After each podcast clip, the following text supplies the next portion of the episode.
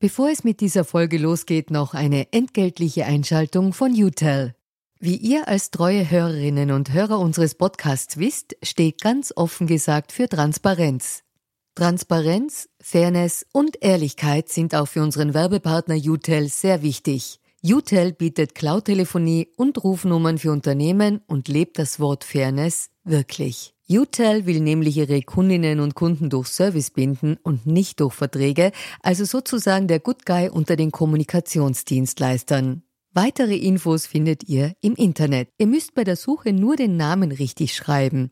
Y, zweimal U, hartes T, dann E und L. UTEL eben. Und warum zwei U im Namen? Ganz offen gesagt, das wissen wir auch nicht. Das fragt am besten ein Teammitglied, weil UTEL beantwortet jede Kundenanfrage.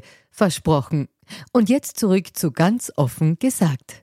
Wenn dann zum Beispiel Jugendliche sagen, ich bin nicht binär, ich will mich mit den Kategorien Mann oder Frau nicht identifizieren. Und ich glaube eigentlich, gerade aus einer feministischen Perspektive, ist diese Infragestellung dieser Geschlechterverhältnisse auch eine Grundbasis für gesellschaftliche Veränderung.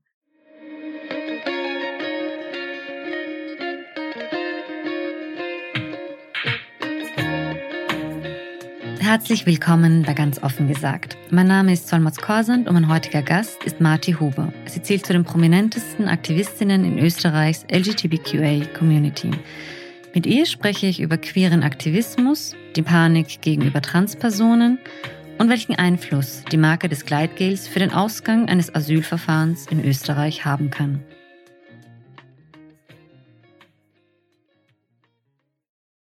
Hallo Marti, schön, dass du dir Zeit genommen hast für unser Gespräch. Bevor wir beginnen, gibt es bei ganz offen gesagt die Transparenzpassage, woher wir einander kennen.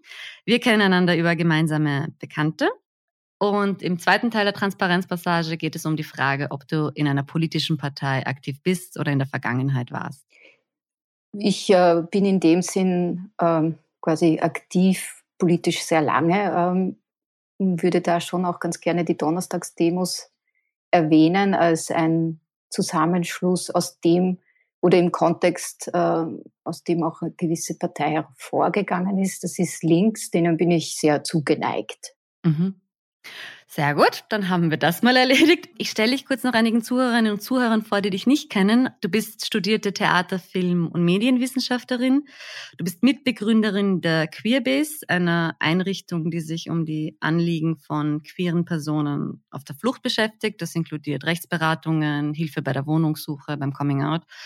Und du bist eine sehr prominente Aktivistin in der queeren Szene in Österreich. Und ich habe mir gedacht, gut, es ist jetzt äh, wahrscheinlich nicht sehr kreativ, im Juni mit jemandem aus der queeren Szene über queeren Aktivismus zu sprechen, aber ich nutze es trotzdem und dachte mir, dass ich das zum Anlass nehme, um mit dir also auch über Aktivismus im Asylbereich zu dem Thema zu sprechen. Aber bevor wir über die Arbeit von der Queerbase sprechen, hätte ich ja noch ein paar Fragen allgemein zur Pride. Ich habe den Eindruck, dass in den vergangenen Jahren sie immer beliebter geworden ist in der Mehrheitsgesellschaft, also vor allem in Wien. Und dass es eine größere öffentliche Zustimmung gibt für queeres Leben.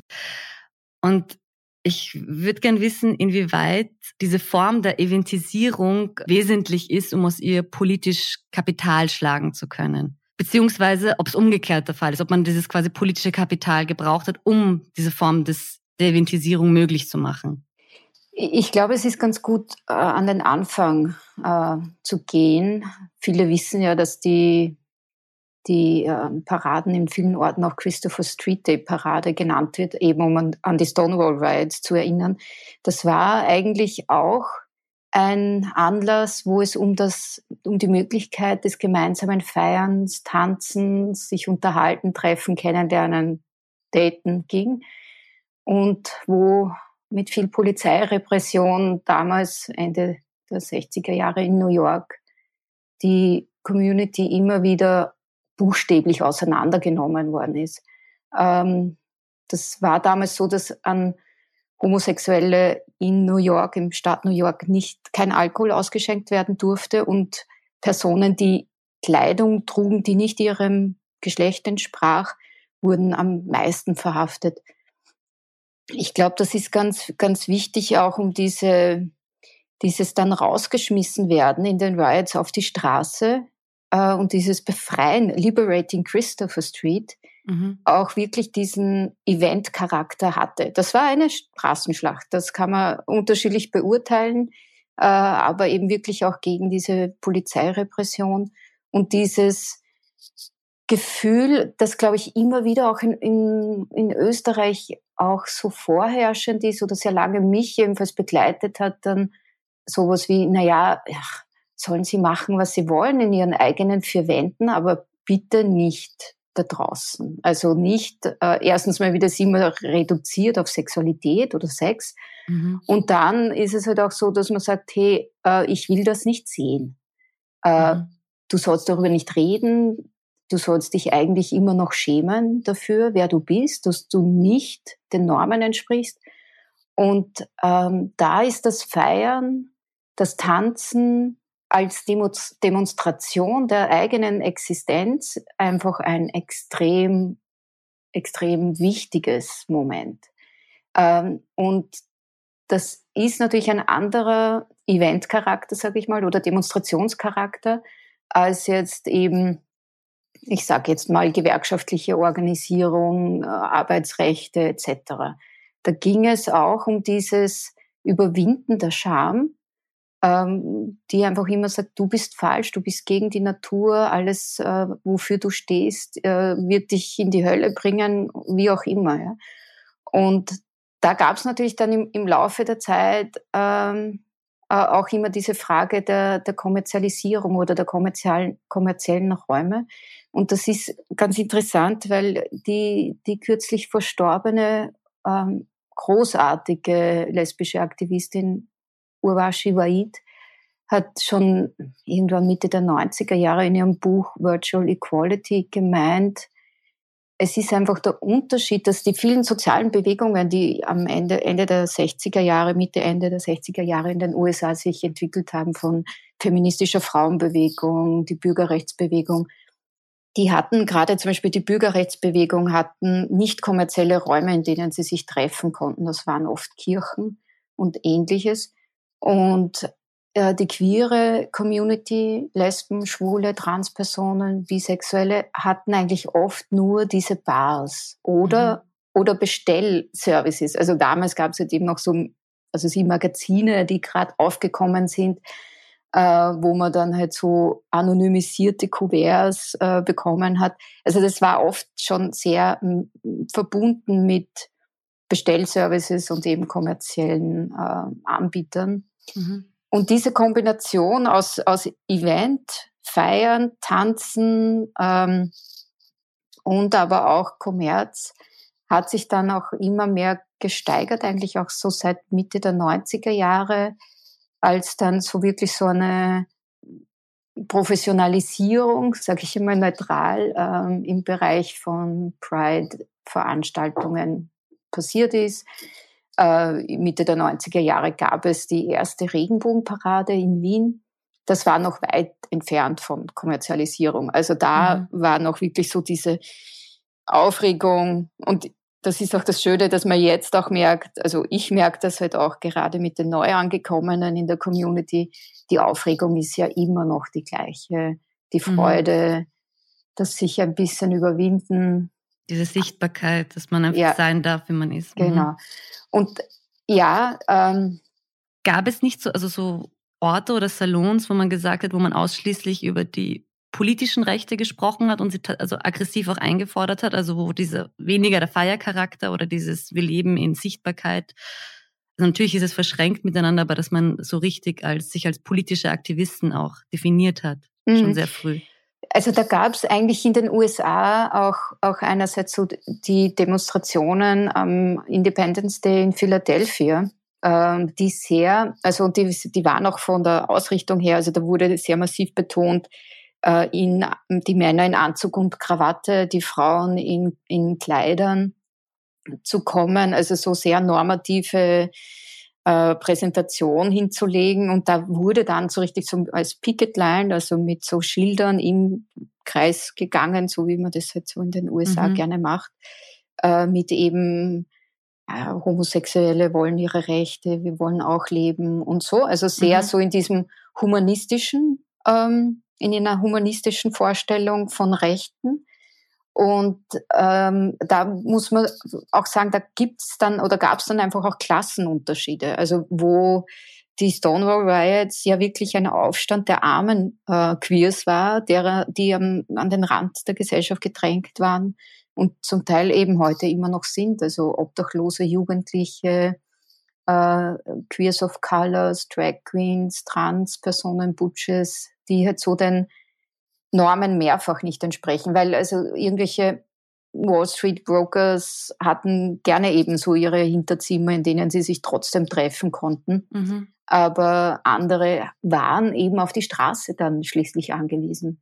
Und das ist ähm, dann trotzdem etwas, das eine Dynamik hergestellt hat, die, die dann mehr Sichtbarkeit produziert hat. Also es gab dann eben 70 den ersten äh, Gay Liberation March.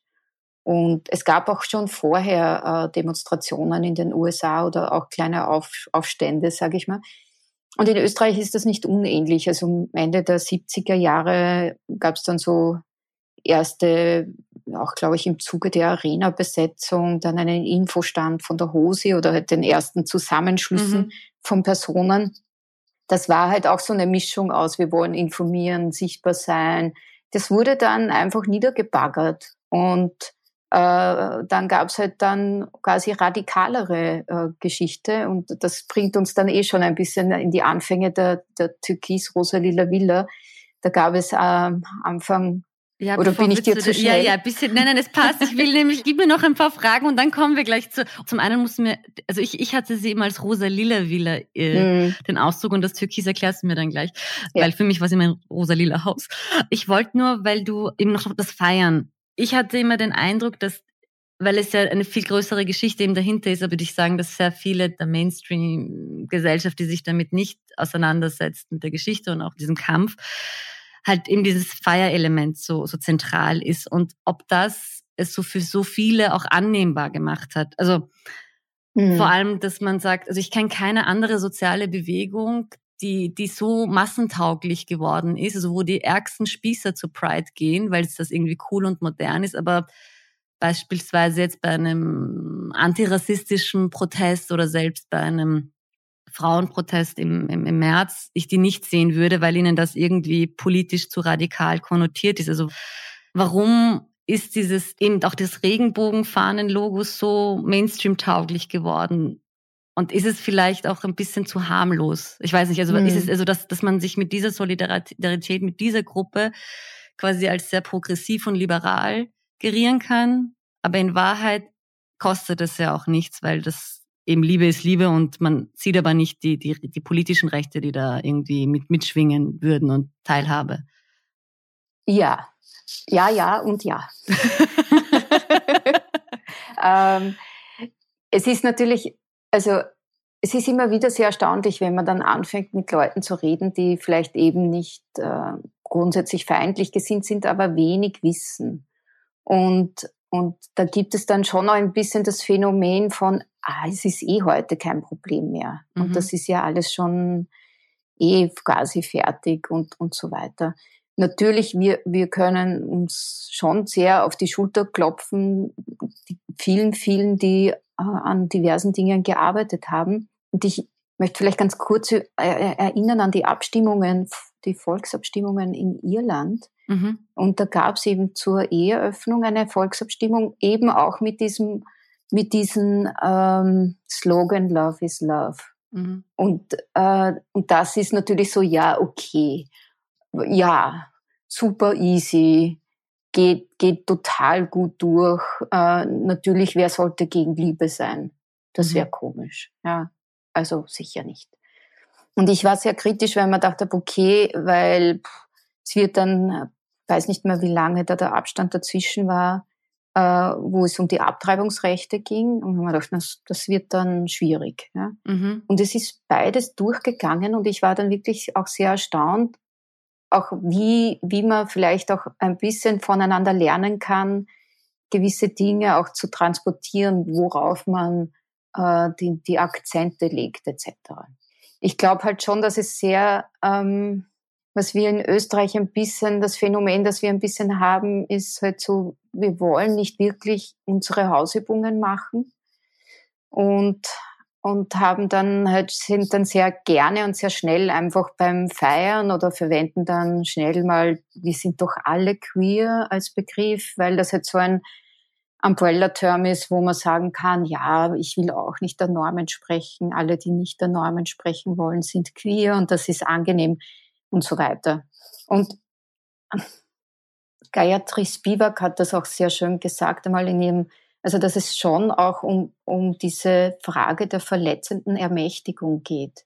Und, und brauche ich quasi schon auch so etwas wie, wie diese, dieses Risiko, das ich nehme als Lesbe, Schwuler, Bisexuelle, Transperson, ähm, um zu wissen, was es heißt, nicht ganz für voll genommen zu werden, um mhm. auch diesen Kampfgeist zu haben, um auch auch dann zu verstehen, was es heißt, die Scham zu überwinden und Pride als, als Ermächtigung zu erleben. Und das glaube ich, da gibt es schon einfach Unterschiede in den Generationen, beziehungsweise natürlich in der Gleichzeitigkeit auch in der Erfahrung. Also wenn man jetzt eben merkt, wie andere Gruppen gerade da sind, wo, wo manche Gruppen vor 20 Jahren waren, in diesem das heißt, ja. LGBTIQ-Sammelsurium. Also Interpersonen, die halt so massiv drum gekämpft haben und darum kämpfen, dass die äh, Geschlechtseinträge angepasst werden, dass die ähm, Zwangsoperationen oder sehr frühe Operationen an Säuglingen nicht gemacht werden. Das ist alles jetzt. Und ich glaube, äh, da gibt es auch im Transbereich ganz viele Dinge, mhm. die, die dann auch zu tun sind. Ich glaube, ich meine, äh, Conchita ist ein gutes Beispiel, äh, weil, weil da war natürlich, als sie ausgewählt wurde vom ORF, um für Österreich beim Eurovision Song Contest anzutreten, gab es urviel Hass in, in den Medien, in, in Social Media und so weiter. So, wer soll diese Person sein? Was ist das für ein Freak? Ähm, mhm. Und manche waren halt so, ja, okay, wir sind ein bisschen anders, ich toleriere das. Und als sie dann gewonnen hat, dann war irgendwie so, uhu, großer Empfang äh, beim Bundeskanzleramt mit Party. Mhm. Und wir haben dann natürlich alle gefeiert. Manche vielleicht immer noch nicht, aber grundsätzlich war dann schon sehr einfach, juhu, wir, ja, haben, ja. wir haben das gewonnen, ist das ja, nicht unglaublich? Ja, ich hatte, ich hatte auch das erste Mal sowas, ich würde jetzt nicht sagen patriotische Gefühle, aber es kam dem sehr nah. Ich war tatsächlich gedacht, okay, einmal kommt was Positives international. Ausgerechnet Österreich genau. mit einem schwulen Sänger in Drag als großartig, bärtige Lady. Ja. How come? Also wirklich, es war so großartig, ja. Mhm. Und Rise Like a Phoenix, einfach auch an die Community. Also ich bin über, ist überhaupt nicht so meine Musik, aber ich kriege immer noch Gänsehaut. Es ja. ist einfach großartig. Mhm. Aber wir haben einfach wiederum den Mittelteil ausgelassen. Hm? Also ja. diese Frage, der Mittelteil, das ist für mich immer diese Auseinandersetzung in Richtung Akzeptanz. Und das ist im Unterschied zur Toleranz, das einfach dulden heißt, ist in der Akzeptanz eben das Auseinandersetzen mit der strukturellen Gewalt, mit der Geschichte, der österreichischen Geschichte, die sehr anhaltend ist mhm. an Diskriminierung. Ähm, mit, ähm, Und auch ähm, eben an öffentlicher Gewalt. Also wir haben es ja auch vor ein paar Tagen erlebt, dass irgendwie die Bücherei von Rechtsextremen bei einer Kinderbuchlesung einer Drag Queen zugemauert wurde und, und die Rechtsextremen auch die Kinder, glaube ich, abgehalten, also standen zumindest am Tag der Lesung auch vor der Bücherei. Also, ja. Und das ist, also, das ist eben nicht fertig. Das ist nicht ausgefochten. Mhm. Das ist etwas, und das kennen wir natürlich auch aus anderen sozialen Bewegungen, ob es im, Antifa, im antifaschistischen Bereich, im äh, Sexismusbereich, äh, Rassismus. Mhm. Das ist nicht vorbei. Mhm. Aber gleichzeitig eben, ich finde, es gibt sehr viele Parteien, die sich ganz offen mit, der, mit dem queeren Leben auch, auch identifizieren und dafür einstehen würden. Also ob das die Sozialdemokraten, die Grünen, äh, ich glaube auch die Neos. Und ich bin mir selbst sicher, dass in Teilen der ÖVP es da Stimmen gibt.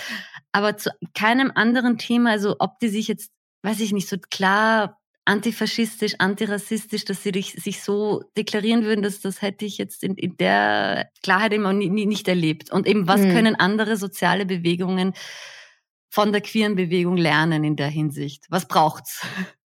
Es ist schwierig, weil das eine ist natürlich, wir haben einen immensen Vorteil. Wir, wir sind einfach überall. Ja.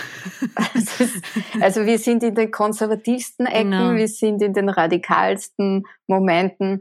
Äh, wir sind alt, jung, kommen aus allen Schichten. Es ist halt einfach dieses Problem, entschuldige den kleinen Scherz, diese Heterosexuellen, die immer uns machen. Mhm. Ähm, meistens, mittlerweile ja. auch andere. Aber ja, ähm, das ist, und, und es gibt aber trotzdem, und das ist halt nicht immer einfach in der Community, aber trotzdem so eine Grundverbundenheit aufgrund dieser Erfahrung, zum Beispiel einfach ein Coming-out haben zu müssen, immer noch. Es wird immer noch angenommen, dass ein Kind heute ganz klar ein, ein, eines der beiden, gibt's ja nicht, aber mhm. eines der beiden Geschlechter hat ist zwar schon mittlerweile auch beim Verfassungsgerichtshof klar, dass es nicht nur zwei Geschlechter gibt, aber wir glauben immer noch, es hat eines dieser beiden Geschlechter mhm. und es ist natürlich hetero.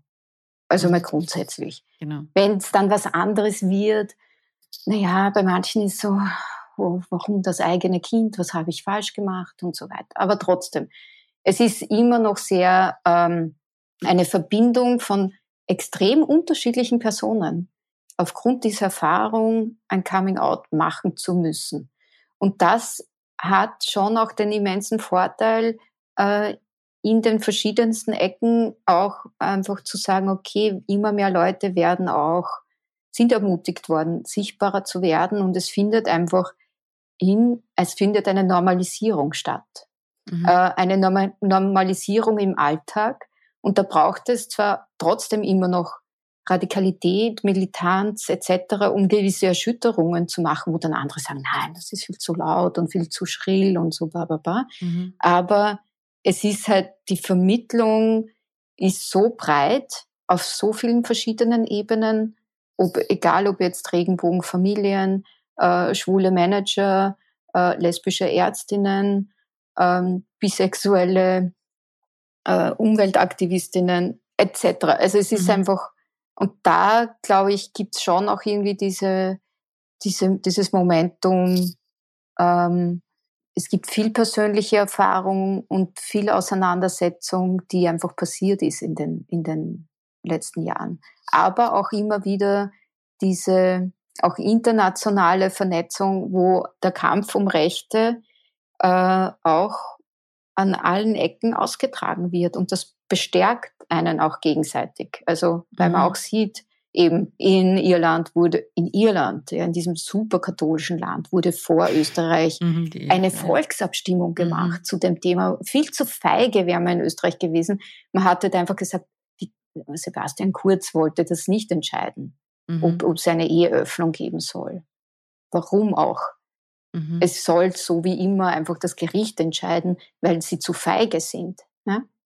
Und das ist, also ich glaube, da gibt's jetzt schon diese sehr, sehr unterschiedlichen Sprachrohre, die halt in ihre eigenen Communities, ob jetzt parteilich gesprochen in die Sozialdemokratie, in Neos, in Grüne und auch in der ÖVP, mhm. ähm, da hinein vermittelt wird mhm. in, in, diesen, in diesen vielen verschiedenen Sprachen.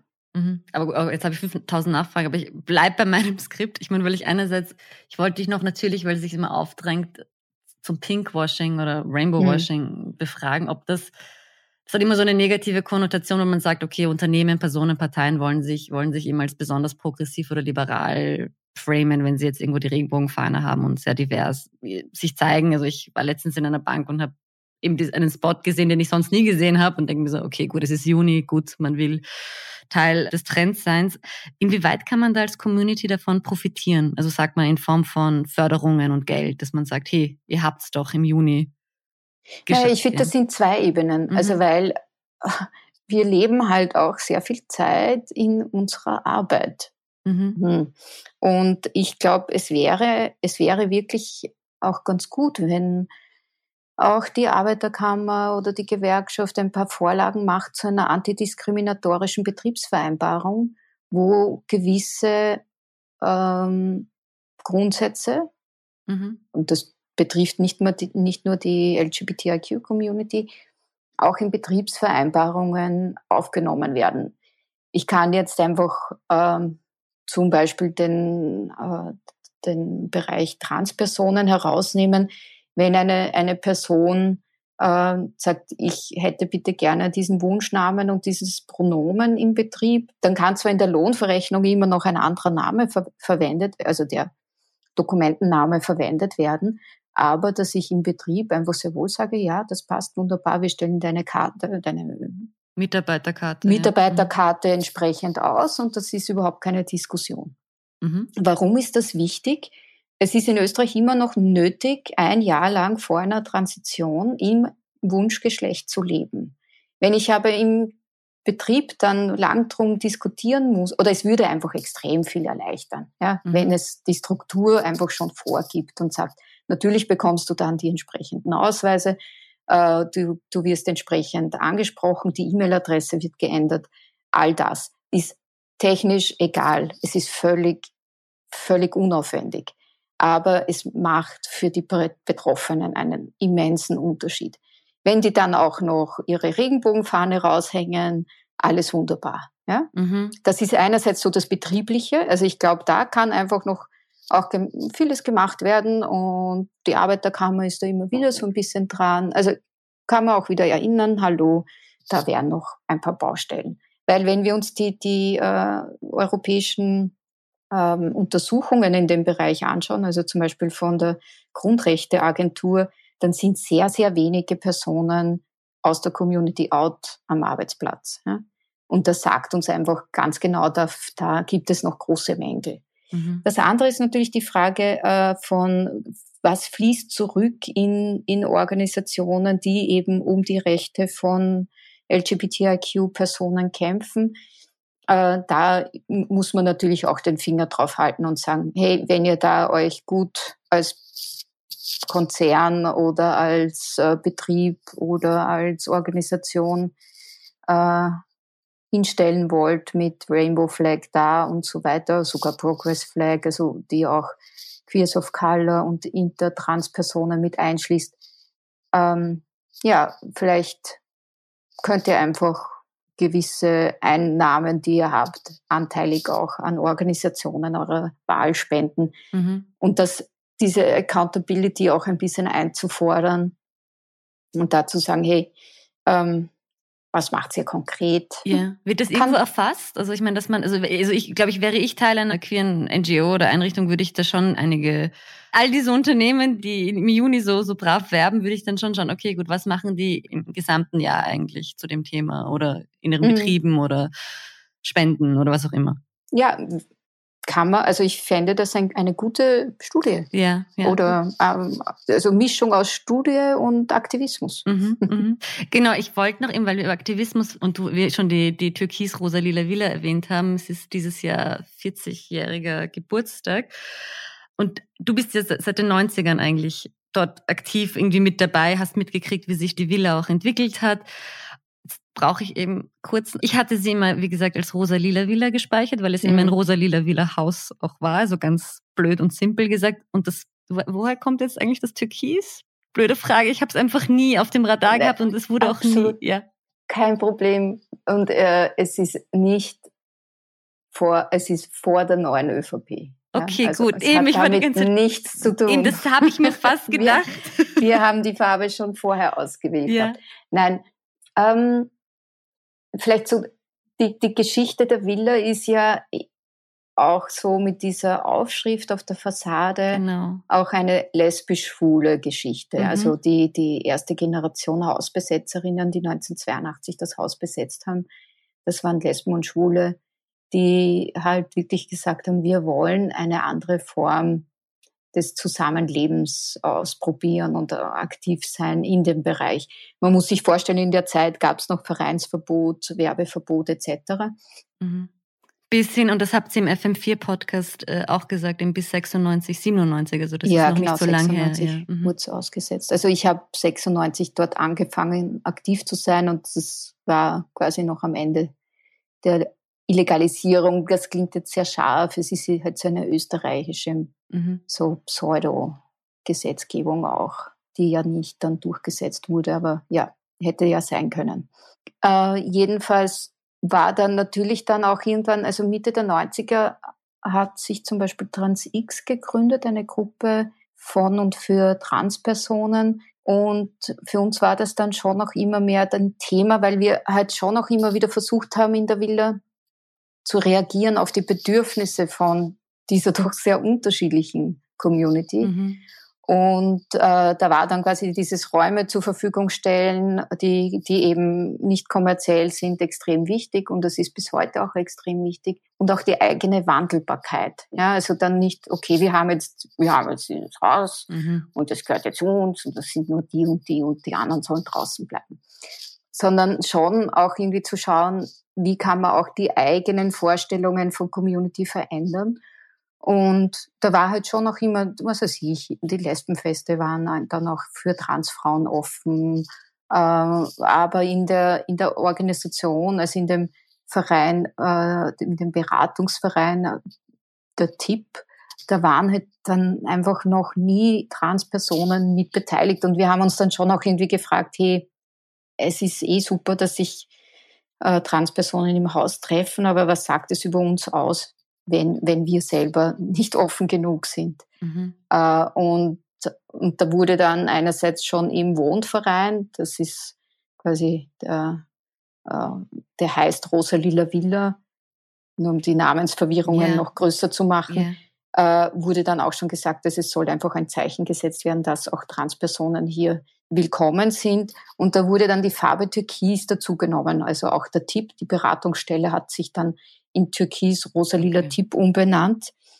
Genau weiß ich es nicht mehr, Anfang der 2000er Jahre circa. Okay. Ah gut, ich dachte, dass Türkis so ein stehender Begriff ist, den ich nicht mitbekommen habe. Und das bezieht sich auch auf meine nächste Frage, dass viele Personen, die nicht Teil der queeren Community sind und nicht so vertraut sind mit den Begrifflichkeiten, nicht mehr ganz mitkommen manchmal. Die sagen dann, früher waren alle lesbisch und schwul, jetzt sind alle plötzlich queer. Jetzt wollte ich wissen, wie hat sich dieser Ausdruck queer auch in der Mehrheitsgesellschaft durchgesetzt? Ja, das ist, das ist eine nicht, nicht unspannende Frage, weil, weil es gibt halt auch immer noch dieses verschiedene, also das ist eine Übersetzungsfrage mhm. eigentlich. Wir wissen, viele auch in der Community finden das Wort lesbisch nicht schön. Ich sage es jetzt mhm. mal nur so ganz platt. Ja. Und sie sagen, nein, lesbisch ist eigentlich. Und das merkt man, da ist noch so etwas Verpöntes darin. Mhm. Also eben auch das sich schämen für das Wort. Schwul ist immer noch auch ein Schimpfwort gleichzeitig. Ja. Also diese, diese Parallelität von ähm, Selbstermächtigung, sagen, ich bezeichne mich selbst als schwul, das ist für mich ein gutes Wort und andere beschimpfen einen mit dem Wort. Queer hat eigentlich die gleiche Geschichte im englischsprachigen Raum. Es ist dort immer noch auch ein Schimpfwort, aber eben auch eine Selbstbezeichnung. Äh, und, und ich, ich sage das immer bei, bei irgendwie Schulungen, gerade so im studentischen Bereich, äh, wenn es dann heißt, ja, es gibt halt jetzt Queer Studies und so. Mhm. Und ich so, naja, eigentlich, um zu verstehen, was das für eine Intervention ist in den akademischen Raum, müssten wir sagen, es gibt an der Universität Wien warme Studien. Weil das ist eigentlich dieses Schmerzhafte und das ist das, was Spivak eben gemeint hat. Wir löschen durch, dieses, durch diese Nichtübersetzung den schmerzhaften Teil. Mhm. Und deswegen ist queer eben ein Begriff, der so universell sich auch so ein bisschen durchgesetzt hat in vielen anderen Ländern, weil er den Schmerz ein wenig verschwinden lässt. Mhm. Er tritt in den Hintergrund, weil er nicht mit übersetzt wird. Mhm. Und damit können sich ganz viele auch unter diesem Umbrella-Term auch, auch wiederfinden. Und das ist so, auch so diese Ambivalenz, ja, wo man dann sagt, hey, aber es gibt Körper, die haben andere Erfahrungen machen müssen. Und wo erzählen wir eigentlich diese Geschichte? Ja? Weil aus diesen Erfahrungen gab es eben auch entsprechende politische Wut, äh, politischen Aktionismus bis hin von Durchsetzen bei den Gerichten, äh, die einfach gesagt hat, da gibt es eine Urgency, da muss ich etwas tun. Kommt das von diesem Schmerz oder ist es einfach so dieses grundsätzlich Humanistische. Das ist so eine Frage, äh, die, glaube ich, äh, nicht uninteressant ist. Mhm. Jetzt sind wir halt in dem, in dem Stadium, wir können. Ich glaube, als zivilisierte Gesellschaft würden wir behaupten wollen, es kommt aus dem Humanistischen. Ich würde ja. eher das, ich ja, würde eher den okay. anderen, die andere, den anderen Teil nehmen. Aber dieses auch, also es, es, passt ein bisschen zu dem, was eben was, auch am, was wir am Anfang gesprochen haben. Also auch das Queer, dass es nicht so schmerzhaft klingt und es klingt auch wieder so harmlos. Also dass sich auch mhm. Menschen eben, die sich nie als lesbisch bezeichnen würden oder bisexuell oder so, jetzt sagen, ja, wir sind jetzt alle queer, weil das jetzt auch irgendwie hip und modern ist. Ja, und dann ist es aber auch wiederum ein Begriff, der, wenn man ihn auch gut, wie soll man sagen, äh, vermittelt, mhm. auch einfach sagt, es ist für alle, die nicht den cis-heteronormativen Vorstellungen entsprechen. Und ich glaube, wir, wir, wir schummeln uns da auch immer wieder drüber hinweg, wenn wir zum Beispiel anschauen, so, was ist eine gute Familie? Brauchen wir nur äh, Werbung anschauen, äh, irgendwelche Lebensmittelwerbung etc., wo oder äh, eine Familie trifft sich am See und der Papa macht Fotos und die zwei Kinder sagen, ja, wir lieben die Mama auch. Du meinst ähm, dieses Getränk, gell? Ich weiß schon. Es gibt dieses so. blöde Getränk, ich weiß. Ja, und das ist in der Hierarchie, quasi in der Anerkennung. Und diese Anerkennung, der Unterschied in der Anerkennung ist immer noch so massiv, dass einfach klar ist, das ist die ideale Familie. Vater, Mutter, Kinder. Mhm. Und dann kommt vielleicht ein lesbisches Paar, also möglichst auch verpartnert, verheiratet mit Kindern. Dann vielleicht ein schwules Paar, puh, schwierig schon. Ja, Händchen halten. Vielleicht Transpaare. Ja, ja. Mhm, wahrscheinlich eher nicht. Ja. Äh, ja. Und, und das ist, glaube ich, etwas, wo wir einfach gern immer wieder sagen, hey, ähm, eure Idealwelt existiert gar nicht mehr. Ja? Mhm. Aber wir glauben immer noch, uns, uns da etwas vorgaukeln zu können. Ich komme zu dem Thema Transrechte, weil du es ja doch immer wieder auch als angesprochen hast und das irgendwie scheint es in, in dem Bereich immer das polarisierendste für Nicht-Betroffene zu sein. Ich weiß jetzt nicht, inwieweit es für die Community selbst da große Reibeflächen es da gibt. Woher kommt das so stark? Also ich muss zugeben, ich verfolge diese Debatten dann immer aus so einem Trotzreaktion da nicht, weil ich mir denke, wieso müssen sich Nicht-Betroffene so stark zu Rechten von Transpersonen äußern? Hm.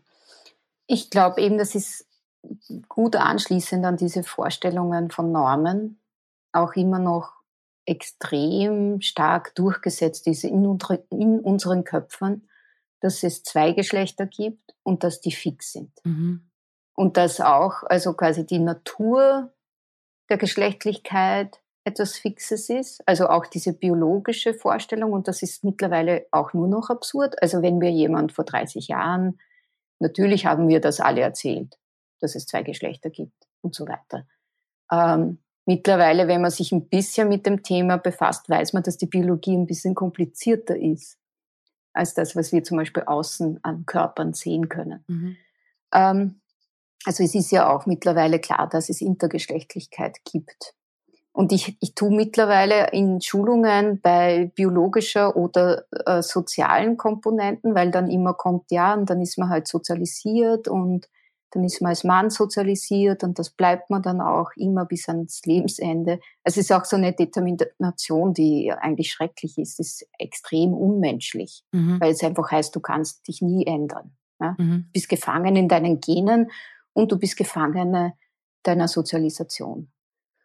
Und, ähm, und es gibt halt da auch ein bisschen wiederum diese schmerzliche Geschichte von äh, Opferdiskursen, wo, wo dann halt auch so diese patriarchale Gewalt, die gerade an diesen Geschlechterordnungen sehr massiv festhält. Und das, da brauchen wir einfach nur uns umschauen, ob ich jetzt die chauvinistische Politik in, in Ungarn oder in Polen anschaue, äh, die sehr massiv eben gegen Frauenrechte durchgeht, gegen Abtreibungsrechte, aber auch gleichzeitig eben gegen Transrechte, wie zum Beispiel, dass Transition jetzt in Ungarn verboten ist ähm, oder eben ja, USA, die ganzen Entwicklungen. Das passiert gleichzeitig und gleichzeitig wird hier ein Stellungskrieg inszeniert, der versucht, Frauen gegen Transpersonen auszuspielen. Könnten wir bei Gramsci nachlesen, wie das gemacht wird. Aber das ist das eigentlich, was so absurd ist, dass man dann überlegen muss, okay, ähm, ich arbeite eigentlich in einem Bereich, wo es auch sehr viel Warte, darum nur, geht. Bevor du weiter also nur um diesen Stellungskrieg irgendwie ein bisschen zu erklären, weil viele Gegner von Transpersonen ja sagen, dass, also vor allem ältere und auch jüngere Feministinnen, dass mit Transfrauen eigentlich Männer in Frauenräume eintreten, in denen sie und das quasi eine, als Bedrohung empfinden oder mhm. das ist quasi ein Teil der Argumentation. Mhm. Das ist einerseits halt auch äh, diese Vorstellung, dass Frauenräume Schutzräume sind, was eben angesichts der, der Gewalt im Patriarchat Gesellschaften extrem wichtig ist, dass es Schutzräume gibt für Personen, die Gewalt erfahren. Ähm, es ist aber schon auch so, dass Frauen genauso Täterinnen sein können. Also ich, es gab in den Community, also es ist auch in der lesbischen Community immer wieder dann auch die Auseinandersetzungen, was ist eigentlich mit der Gewalt in Beziehungen. Ja? Mhm. Es ist natürlich, wenn die Gesellschaft dich grundsätzlich auch noch unterstützt, also so wie es in cis-männlichen Kontexten einfach klare Strukturen gibt, die, die das sehr wohl unterstützen, dass da Gewaltbeziehungen äh, einfach sehr lange einfach als normal gesehen werden, und äh, da brauchen wir auch nur in die Geschichte schauen. Da gibt's natürlich dann entsprechende Unterschiede. Aber es ist, es ist absurd, äh, Transpersonen, insbesondere Transfrauen, quasi ihre Existenz abzusprechen und auch die Vulnerabilität abzusprechen. Also die, es gibt genug, genug Hinweise darauf, wie genauso Transfrauen äh, besonders von patriarchaler Gewalt betroffen sind. Und da ist, da gibt es keine, wie auch immer geartete Konkurrenz zwischen Cis-Frauen und Transfrauen. Mhm. Äh, und äh, da, glaube ich, ist einerseits vielleicht auch ein bisschen der Mangel an Ressourcen eine Frage. Also so auf der, um was sollen wir uns denn noch kümmern?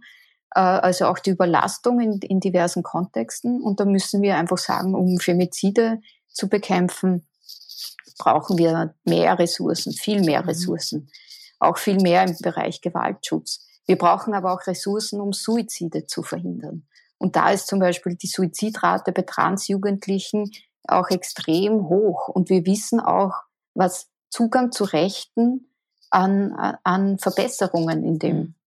Bereich macht, auch der Zugang zu medizinischer Versorgung. Aber ist und quasi, jetzt ein bisschen nur um auch die, diese quasi Gegnerschaft ab und zu verstehen, dass wenn sie diese Transitionsprozesse vor allem bei Jugendlichen in Frage stellen, es gibt natürlich die, die ihnen vollkommen das Existenzrecht absprechen, das ist eine ganz andere Geschichte als die, die sagen, naja, ob ich jetzt als 14-Jähriger ohne Einwilligung oder ähm, medizinische Begleitung oder therapeutische Begleitung, eben die Pubertätsblocker, der, der Erhalt und ob das in allen Fällen immer so sinnvoll ist. Naja, das ist ein bisschen. Also verkürzt und ja, simpler, ja. Mhm. Ja, es ist auch inkorrekt, ja. aber weil das schlägt auch niemand vor. Ja. Ich glaube, das ist etwas, was wir in der Geschichte immer wieder erleben und das ist so, was so mal Gay Panic, mhm. Trans Panic, Muslim Panic etc. Also wo es einfach so Empörungswellen gibt und dann auch sehr massive Zuspitzungen, wo dann äh, gefürchtet wird, dass äh, Jugendliche in in dieses Lifestyle ähm, verführt werden. Mhm. Ähm, da gab es auch jetzt diesen Kommentar in der Welt von Wissenschaftlern, die gesagt haben, dass der ARD und der ZDF mehr oder weniger eine woke Transideologie die Gesellschaft unterwandern würden in ihren Berichten und äh, Reportagen. Ja, ich weiß nicht, ob du das ja. mitgekriegt hast. Ich habe es am Rande mitbekommen. Mhm. Und es ist, es ist für mich nicht ganz einfach, weil, und da, da, da komme ich einfach auch wieder an eine Schmerzgrenze, die ich schon, die halte ich schon aus, mhm. ist nicht so ein Ding. Aber ich, äh, ich selbst als Jugendliche die Erfahrung gemacht habe, was es heißt, wenn du dann, wenn du dann den Vorwurf hörst, du hättest eine andere verführt und in dieses äh, irgendwie, das muss abgestellt werden, du musst da irgendwie mit einem Priester reden, etc., um, um das auszuschließen. Mhm. Fertig aus. Ja? Und ähm, diese Vorstellung des Verführtwerdens ist eine, die in der in, in, in der Community sehr alt ist. Also wir hatten sehr lange den Paragraphen 209 mit einem unterschiedlichen ähm, ähm, Schutzalter, also auch diese ganzen Begriffe. Ich muss aufpassen, nicht irgendwie wiederum so in dieses, was passiert eigentlich und warum passiert es schon wieder? Mhm. Äh, Österreich hatte ein unterschiedliches Schutzalter für männliche Jugendliche, weil eben die Vorstellung war, dass Männer da äh, aggressiv auf Jugendliche zugehen, um sie in das Milieu der Homosexuellen abzuziehen. Äh, und das ist, das sind einfach auch diese ganzen Verquickungen mit Pädophilie, die, die immer wieder aufkommen wo dann eben äh, Leute sagen, ja, wenn dann eine Drag Queen Kinderbücher vorliest, das ist eine Frühsexualisierung. Mhm. Und ich, ich, in meinem, also ich, meine Nackenhaare stellen sich einfach auf, wenn ich dann wiederum, jetzt wiederum diese Diskurse zu hören bekomme, wo dann Leute sagen, dass Transjugendliche in dieses Transmilieu verführt werden, weil sie sich mit ihrem Geschlecht nicht auseinandersetzen wollen ja, mhm. oder halt irgendwie unzufrieden sind. Und das ist eigentlich ein bisschen absurd auch, dass da gerade auch aus, aus feministischen Kontexten eine große Sorge besteht immer wieder, äh, wenn dann zum Beispiel Jugendliche sagen, ich bin nicht binär, ich will mich mit den Kategorien Mann oder Frau nicht identifizieren. Und ich glaube eigentlich gerade aus einer feministischen Perspektive ist diese Infragestellung dieser Geschlechterverhältnisse auch eine Grundbasis für gesellschaftliche Veränderung. Mhm. Und da jetzt schon irgendwie dann zu sagen, ja, und die werden jetzt dann alle Pu Pubertätsblocker, die gibt's dann so wie Smarties. Und ich sage be bewusst Smarties, und ich weiß jetzt nicht mehr, welcher deutsche Politiker das gesagt hat, bei der Abtreibungspille, die werden dann wie Smarties ausgegeben. Mhm. Das ist genau dasselbe dieselbe Art Diskurse zu führen, die versucht, Leute äh, auszuschließen, sie unter Druck zu setzen und so weiter. Der Unterschied ist der, eine zugeneigte Betreuung, eine zugeneigte äh, Lehrerinnenschaft, eine zugeneigte Jugendarbeit würde einfach sagen, okay, ich sehe, du bist in der Zeit, wo es wichtig ist, diese Dinge rauszufinden, äh, wiederum, klar kannst du einfach, was ist dein Pronomen, was ist dein Name? Einfach da mal diesen Stress wegzunehmen, mhm. der extrem wichtig, also wo es extrem wichtig ist, Leute mal anzunehmen, ohne dann gleich diese großen Befürchtungen zu haben, also weil man dann vielleicht auch noch gar nicht genau weiß, wer man ist und wer man werden will. Aber wir wissen aus allen Studien, dass es eine, eine extreme Auswirkungen, eine extreme Auswirkung hat auf die psychische Gesundheit. Mhm.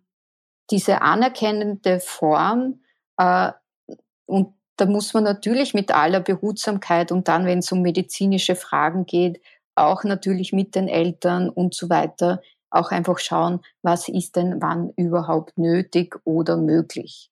Mhm. Und da gibt es auch Standards und da muss auch viel mehr auch noch weiterentwickelt werden, weil die, die medizinische Versorgungslage in Österreich ist extrem minimiert. Es gab mit der AKH äh, äh, eine Koryphäe quasi, eine, eine Ärztin, die Frau Dr. Kaufmann, die, die da quasi die, die eine war, wo es jetzt so ein Netzwerk gibt von zwei Handvoll Ärztinnen und Ärzten, die sie quasi mal fortgebildet hat, für ganz Österreich. Wow. Und da, da braucht es einfach noch auch wiederum viel mehr Ressourcen. Ja? Aber diese, diese Frage von Ressourcen steht nicht in Konkurrenz mit der Frage der Ressourcen von Frauenhäusern. Mhm oder, oder Abtreibungskliniken. Ja? Ich komme jetzt zu Queerbase, damit wir nicht, damit wir jetzt nicht nur von über Transrechte sprechen. Und zwar, also den Verein gibt es ja seit 2016 offiziell, aber die Arbeit hat ja schon viele Jahre früher begonnen. Also, dass man sich um queere Personen, die sich auf der Flucht befinden, kümmert. Warum braucht es diese extra Anlaufstelle für diese Gruppe? Ja, ähm, ich glaube, es ist einfach ganz wichtig zu sehen, dass die für viele, die hierher geflohen sind und LGBTIQ sind, die Flucht in Österreich noch nicht zu Ende ist. Und ich glaube, das ist so dieses Grund, Grundverständnis, mhm. weil wir dann schauen müssen, dass das aufgrund der Unterbringung, wenn ich da zum Beispiel immer noch Angst haben muss, dass ich geoutet werde, dass jemand erfährt, was mein Fluchtgrund ist, immer noch sehr isoliert, quasi genauso isoliert weiterlebe wie in meinem Herkunftsland, äh, keinen Zugang zu einem fairen Asylverfahren hat. Was heißt das? Ein faires Asylverfahren heißt, dass ich die Möglichkeit habe, über meine Fluchtgründe offen zu sprechen, auch in einem, gerade in, in einem Kontext von Traumatisierung, die Chance habe, mich vorher ähm, so weit zu, zu stabilisieren, um dann beim Bundesamt für Fremdenwesen und Asyl in einem doch sehr anstrengenden Interview auch darüber sprechen zu können. Mhm. Und unsere Erfahrung ist, dass es einen extremen Unterschied macht, wenn ich jetzt in einer Unterbringung bin, wo eben das anerkannt ist, dass man als Schwuler, als Lesbe, als Bisexuelle, als Transperson Schutz sucht, grundsätzlich, mhm. und auch eine, einen Zugang zur Community hat. Das ist, glaube ich, auch so ein zweiter Bereich, der extrem bestärkend ist für die Personen, dann ein Selbstverständnis auch äh, zu entwickeln, zu sagen, ja, ich habe Rechte. Mhm. Weil äh, alles, was ich auch am Anfang gesagt habe, dieses äh, mit ganz viel gesellschaftlicher, religiöser, familiärer Scham belastet worden zu sein, bis hin zu massiven äh, Foltererfahrungen, Traumaerfahrungen, auch auf der Flucht selbst, ähm, erzeugt natürlich äh, immensen psychischen Druck, der allein eigentlich kaum auszuhalten ist. Und wir wissen einfach, was für einen Unterschied es macht, in diesem, in dieser Zeit nicht allein zu sein. Mhm. Wie ist da jetzt eure Erfahrung mit, sei das mit Übersetzern, mit den Behörden? Also es gibt diese ganzen Horrorstories von Gutachtern, die einen das Schwulsein absprechen, weil man sich nicht schwul genug anzieht oder keine Pornos auf dem Handy hat oder nicht aggressiv, äh, oder, oder aggressiv ist und weil ja Schwule ja nicht aggressiv sind und, und so weiter. Da gab es diese Fälle, die ja dann auch in den internationalen Medien aufgegriffen worden sind. Kannst du da vielleicht ein bisschen was erzählen? Ja, also das war 2018. Äh, das hatte eigentlich so, das war so eine Serie von verschiedensten Fällen die halt äh, angefangen haben mit der einen äh, Geschichte eines Iraners, äh, der gefragt wurde, ob er die Bedeutung der einzelnen Farben der Regenbogenfahne kennt. Das wissen nicht zu viele, auch in der Community nicht, aber der Künstler, der damals die Fahne entworfen hat, hat für jede Farbe eine Bedeutung äh, zugeordnet. Also grün ist Natur, orange Gesundheit und ich vergesse es auch mhm. regelmäßig. Äh, das wusste er nicht, weil das weiß quasi eh niemand. Ähm, und bekam deswegen einen negativen Bescheid, obwohl sein österreichischer Partner vor der Tür saß und als Zeuge zur Verfügung gestanden wäre, aber der wurde nicht befragt. BVWG hat dann natürlich positiv entschieden, aber das ist natürlich wiederum äh, Jahre später, das raubt den Menschen einfach Lebenszeit. Der, der dann bald anschließend äh, öffentlich gewordene Fall war der eines afghanischen jungen Geflüchteten, der halt wirklich in der, in der Art und Weise, wie er beschrieben wurde, halt somit bewegt sich ganz normal, hat die Haare nicht gefärbt, trägt keinen Schmuck, war eben auch in, eine, in einen Streit verwickelt, kann deswegen nicht schwul sein, auch wiederum ähm, haarscharf an, an sehr klassischen Stereotypen, Vorstellungen, äh, mit denen dann Referenten, Referentinnen versuchen, ihre Entscheidungen zu treffen. Mhm. Wiederum Porno, keine Pornos am Handy oder ist zu mädchenhaft, spielt das alles nur, bedient ein Klischee. Auch das waren gewisse Fälle, die 2018 durch die Medien gegangen sind, und man muss sich vorstellen, der letzte Fall von dieser Serie ist jetzt vor ungefähr eineinhalb Monaten, glaube ich, positiv entschieden worden. Also auch mit einer Verfahrensdauer von, weiß nicht mehr, sechs Jahren, sieben Jahren. Ähm, da geht's dann schon noch einmal auf die Knochen, wie viel Zeit hier auch in Systemen geraubt wird. Was uns in letzter Zeit auch oder was immer wieder vorkommt, sind Befragungen in die sexuelle Intimsphäre, welche Sexualpraktiken eine Person hat, äh, wer mit wem, wie und so weiter, welche Kondome, Gleitmittel etc. verwendet werden. Alles illegal. Mhm. Darf nicht gefragt werden. Wiederum passiert, ähm, dann wird im Qualitätsmanagement äh, gesagt, ja, da hat äh, der Referent war überfordert. Aber wie erklären das dann die Referenten, wenn man so einen Fall dann aufdeckt? Warum ist das relevant, welches Gleitmittel jemand verwendet? wie erklären Sie sich das? Ich weiß es nicht. Also ich glaube, einerseits ist es schon diese Reduktion auf Sexualität, mhm. also Sex. Ja, und, äh, und da gibt es dann quasi irgendwie, wie, wie wenn das so, eine Frei, so ein Freifahrtschein wäre, alles fragen zu dürfen, weil wie soll ich das denn sonst feststellen? Mhm. Äh, es wird halt dann nicht gefragt über so etwas wie Gefühle oder welche Entwicklungen gab es, welche Probleme gibt es in der Gesellschaft, was ist stressauslösend etc. Ähm, all das, was ein Leben eigentlich ganzheitlich macht, von was stellst du dir vor, wie willst du leben, willst du eine Familie, Partnerinnenschaft etc. Das ist uninteressant. Es geht um den Sex. Mhm. Und das ist natürlich Sex und Macht in diesen Strukturen ist etwas, was dann halt diese Dinge auch auslöst, ja, wo dann äh, sehr wohl diese Möglichkeit, Macht zu haben in dem Bereich, etwas ist, was manche sehr anziehend finden, buchstäblich. Und diese Dreistigkeit, diese, diese Art der Fragestellungen, hat sich das verändert über die Jahre? Also war, war man da irgendwie am Anfang weniger invasiv, was die Intimsphäre angeht, oder ist nein, nein. das war von Anfang an so? Mhm. Also ich kann jetzt an der an, weiß nicht wo anfangen, aber seitdem ich, ich Bescheide lese, kommt das immer wieder mhm. vor, ja. Inwieweit spielt das politische Klima da eine Rolle? Also eben, ihr habt ja angefangen, fast also unter Schwarz-Blau? Ja, äh, sehr. äh, ja, es ist sehr, es ist natürlich auch, es ist einerseits innenpolitisch massiv unterschiedlich, aber auch weltpolitisch gibt es natürlich dann immer wieder auch Entwicklungen, wo man sieht, okay, hier, hier ist dann ein gewisses, eine gewisse Öffnung ja auch möglich, ja, wo man dann, wo wieder mehr in den Medien ist und, und mehr berichtet wird. Absurderweise funktioniert das zum Beispiel nicht bei tschetschenischen Geflüchteten. Äh, da ist Österreich immer noch sehr russisch, sag ich mal.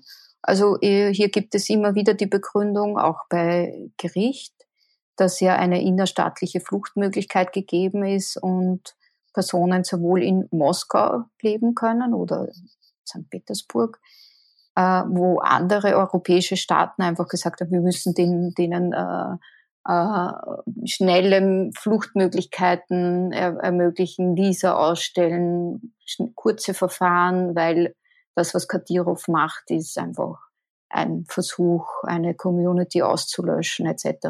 Mhm, aber was ist die Begründung ja, der Österreicher, dass sie sagen, Moskau ist sehr liberal und hat eine ja. thriving LGBTQ-Community, die sich um die kümmert, oder wie?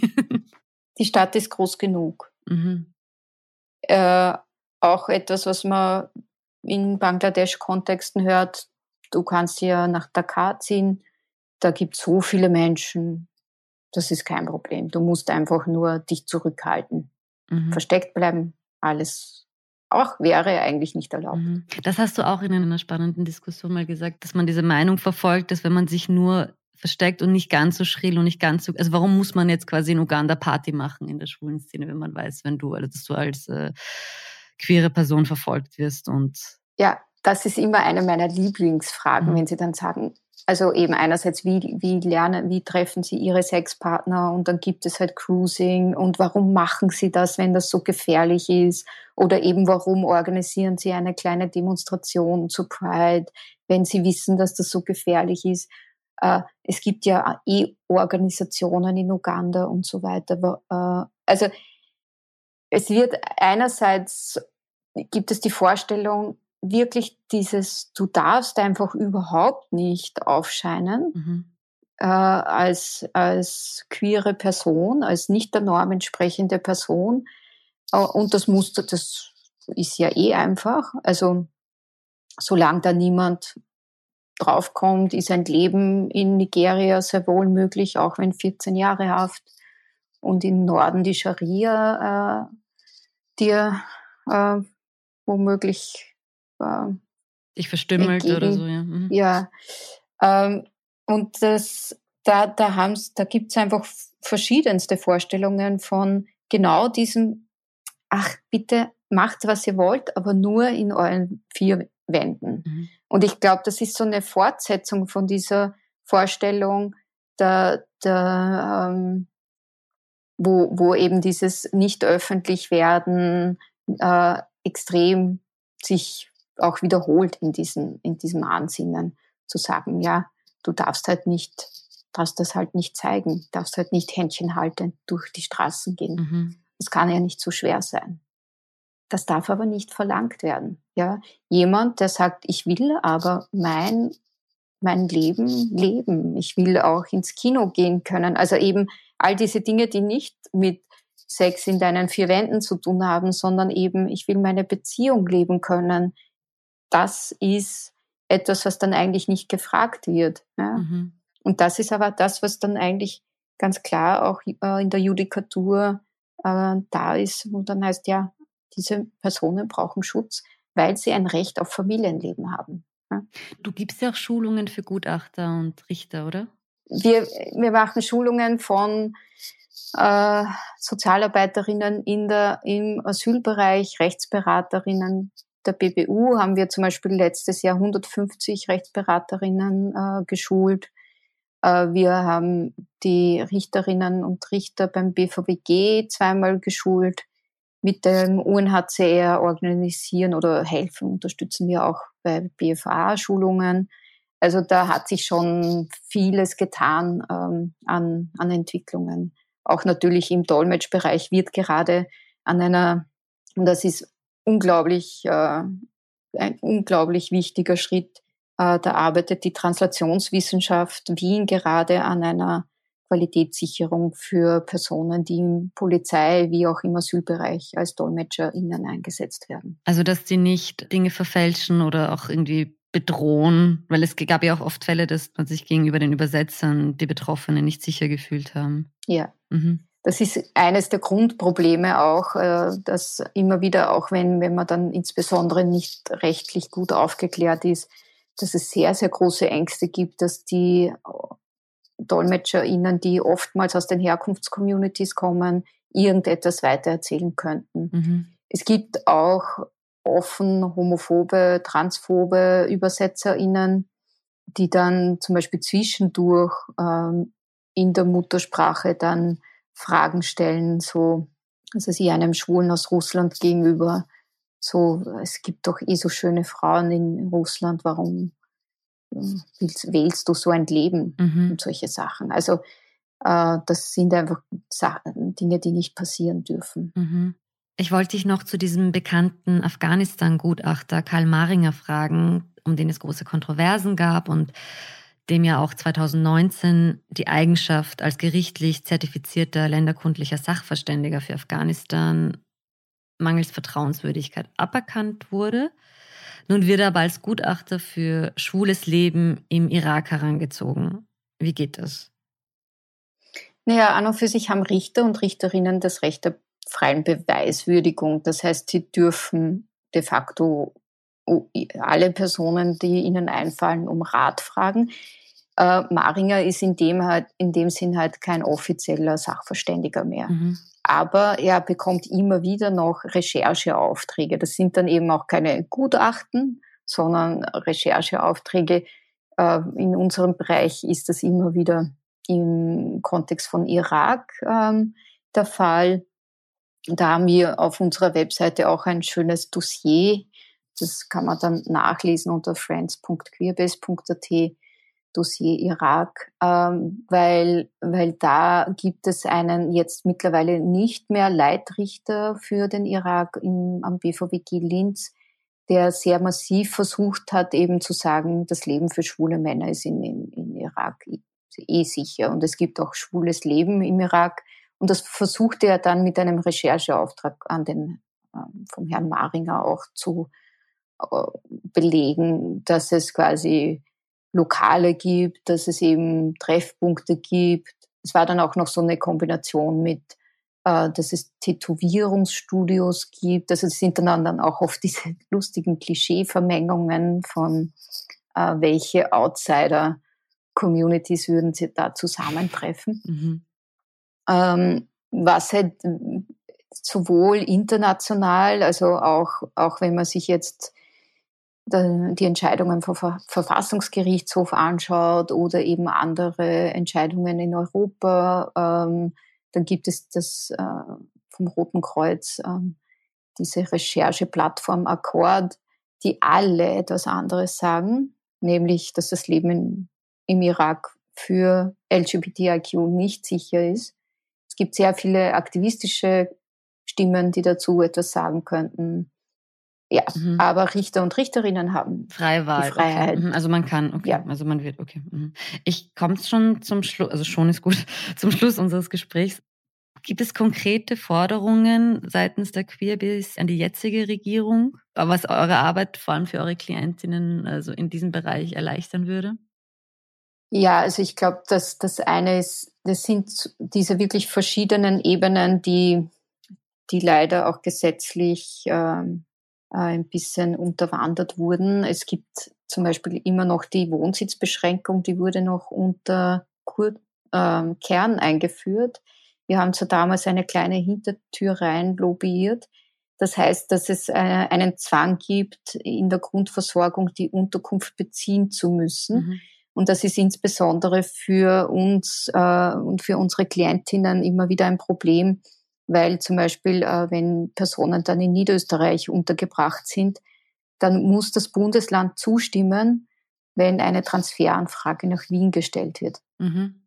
Das heißt, dass Personen, die zwar die schlecht untergebracht sind, eben nicht rauskommen, weil die Landesregierung Niederösterreich, AK Waldhäusl, grundsätzlich dem nicht zustimmen und somit quasi in dieser, in der Situation von Isolation, schlechter Unterbringung etc. verharren müssen und manche dann halt auch wirklich dermaßig äh, große Probleme haben, dass sie dann die Unterkunft verlassen und trotzdem nach Wien kommen und damit aus dem Grundversorgungssystem rausfallen. Das heißt, sie sind dann wohnungslos, obdachlos, ohne Krankenversicherung. Und da braucht, ist es eine extreme Prekarisierung von Personen, die eigentlich nicht notwendig wäre, wenn man in einer menschenfreundlichen äh, Gesellschaft leben würde.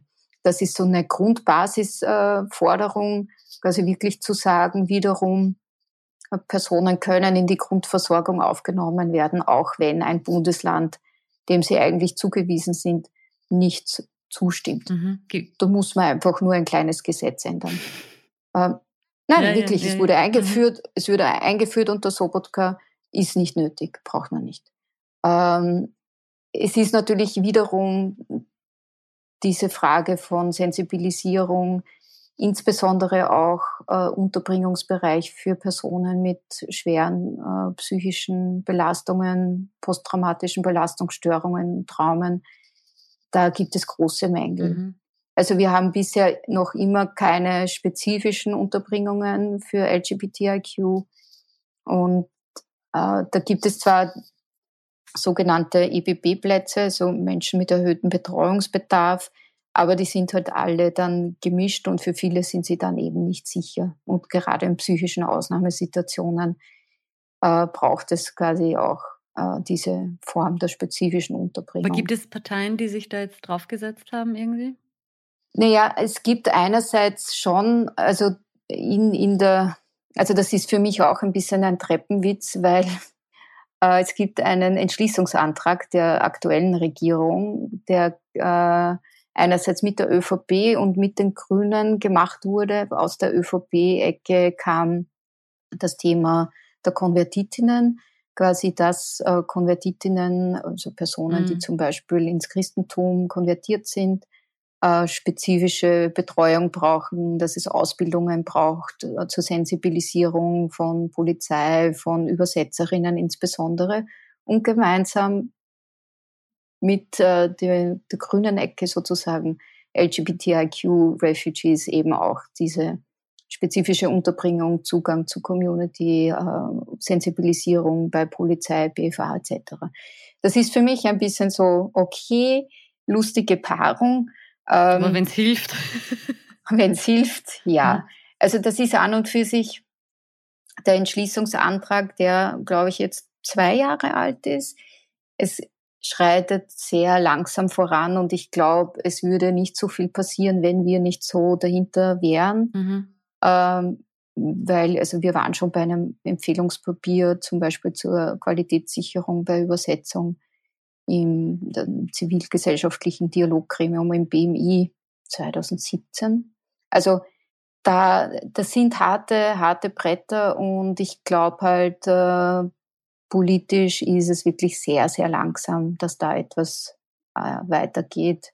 Aber wir sind halt auch ein bisschen stur. Ja, wird sich auch anbieten, auf der Pride immer wieder anzubringen vielleicht. Ja. Aber ja, vielen, vielen Dank, Marti, für das Gespräch. Ich fand es extrem spannend. Ich habe viel gelernt, hoffe die Zuhörerinnen und Zuhörer auch. Danke. Gerne. Das war's wieder mit ganz offen gesagt. Vielen Dank fürs Zuhören. Wenn euch die Folge gefallen hat, bewertet uns doch mit 5 Sternen auf euren Podcast-Apps. Merci und auf bald.